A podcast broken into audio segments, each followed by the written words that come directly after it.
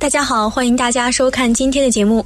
佛教有个三净肉的说法，有的佛友可能在了解了三净肉的条件后，觉得佛教这个三净肉有点自欺欺人的意思。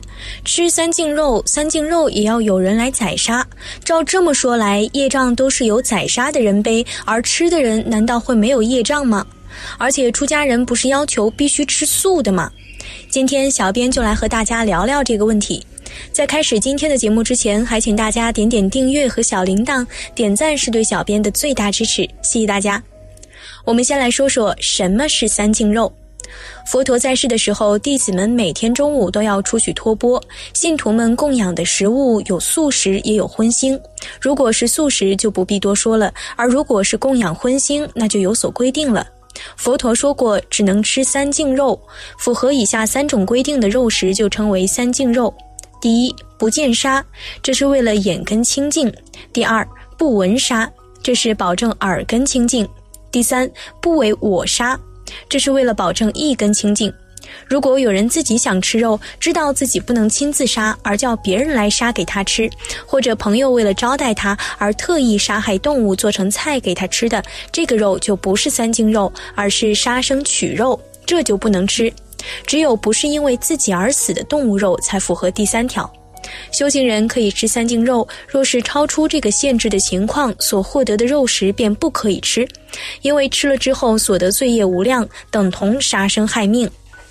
佛为什么不制定吃素的戒律呢？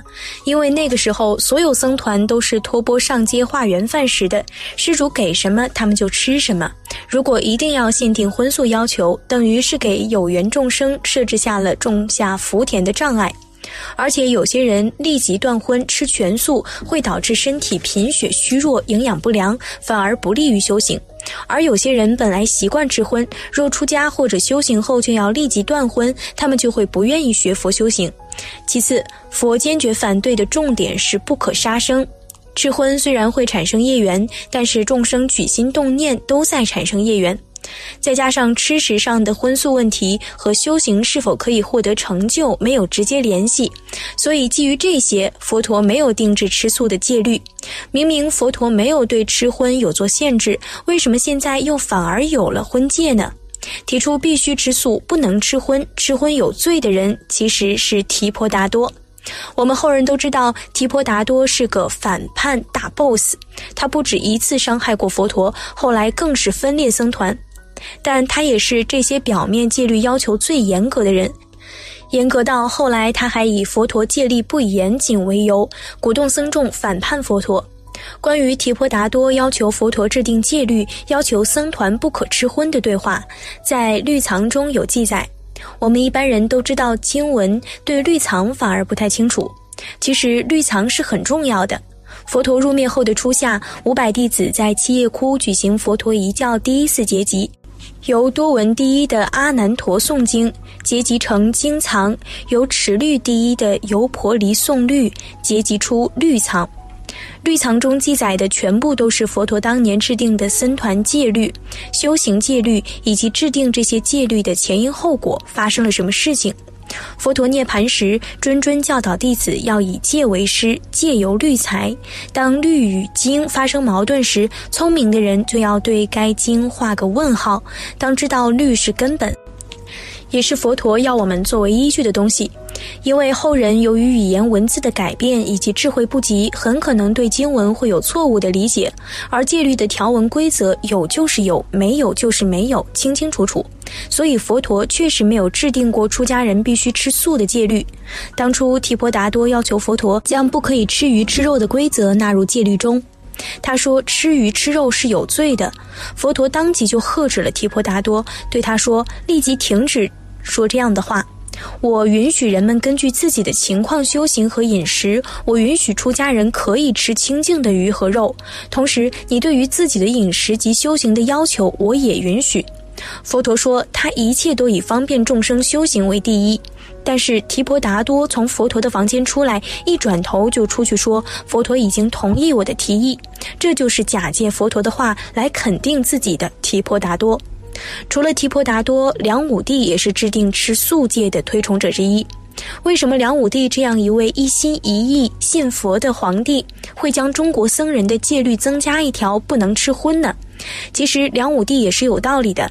因为确实在很多的经文中，佛陀也不止一次的提到不能吃肉，或者是不应该吃肉，甚至也有提及吃肉会下地狱的说法。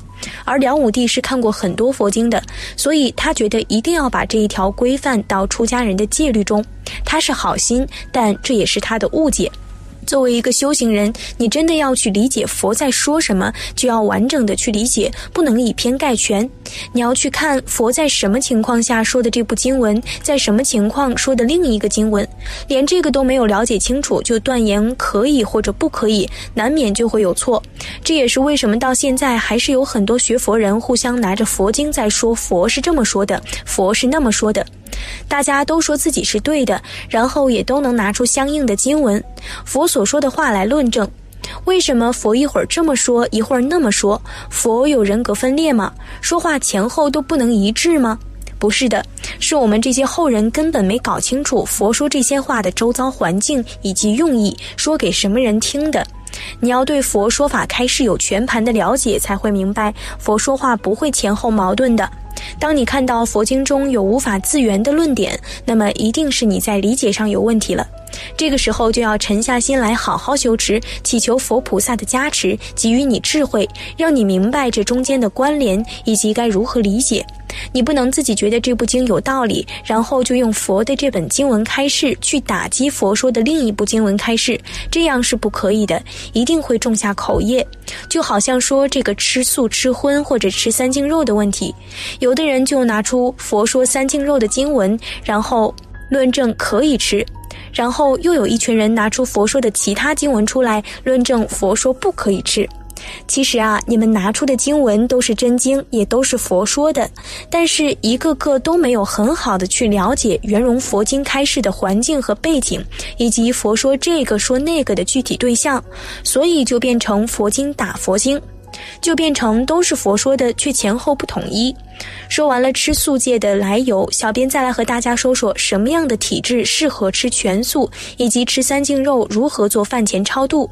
有些人学佛后自发吃素，确实也挺好的，内心的欲望也减少了，身体的气味也变得很轻，而且精气神也没有因为少吃肉而不好。有的人甚至身体比以前吃肉还要好，这就说明有些人是很适合吃素的，吃素改善了这个人的体质，如此对修行就是有好处的。你去吃，坚持吃。吃素也可以吃得很健康，但是有些人真的很难断荤，也许是贪欲导致，也许是身体导致。总之，吃全素他就会很不舒服，会变得贫血。而血小板低的人长期吃素，身体检查各项指标都会显示营养不良。在这种情况下，你也就别再强求吃全素了。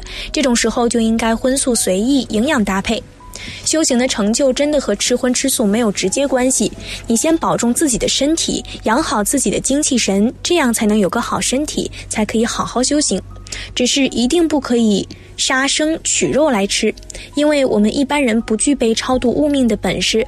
纵然是一些密教弟子获得了密教的传承，知道了超度动物的异鬼法门，但是你还是不能因此而认为自己可以仿效祖师杀生超度。学会了法门和可以达到相应的超度水平是两码事。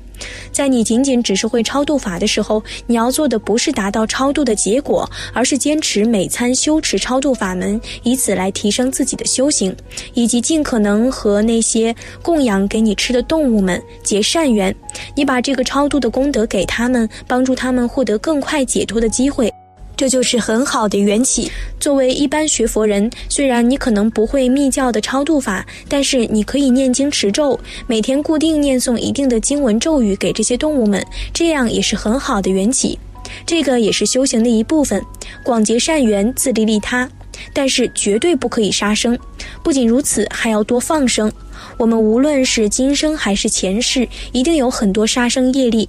当我们学习了佛法之后，就要戒杀放生，千万不要因为自己修持了佛法，懂得了一些超度法门，就高估了自己的超度能力。但是也不要以为吃素是修行的关键，不吃素就有罪，然后让人们把吃素和佛法产生绝对关联，这样你就会障碍别人修行。事实上，那些坚持吃素的学佛人，有哪一个人敢说自己吃素了之后境界就得到提升了？不可能的，境界提升要靠自己修行，不是吃素吃出来的。你要知道，大部分人还是喜欢吃荤的，因为想试试看学佛，然后连吃的东西都要做这么大的牺牲，人们就不会愿意来学佛。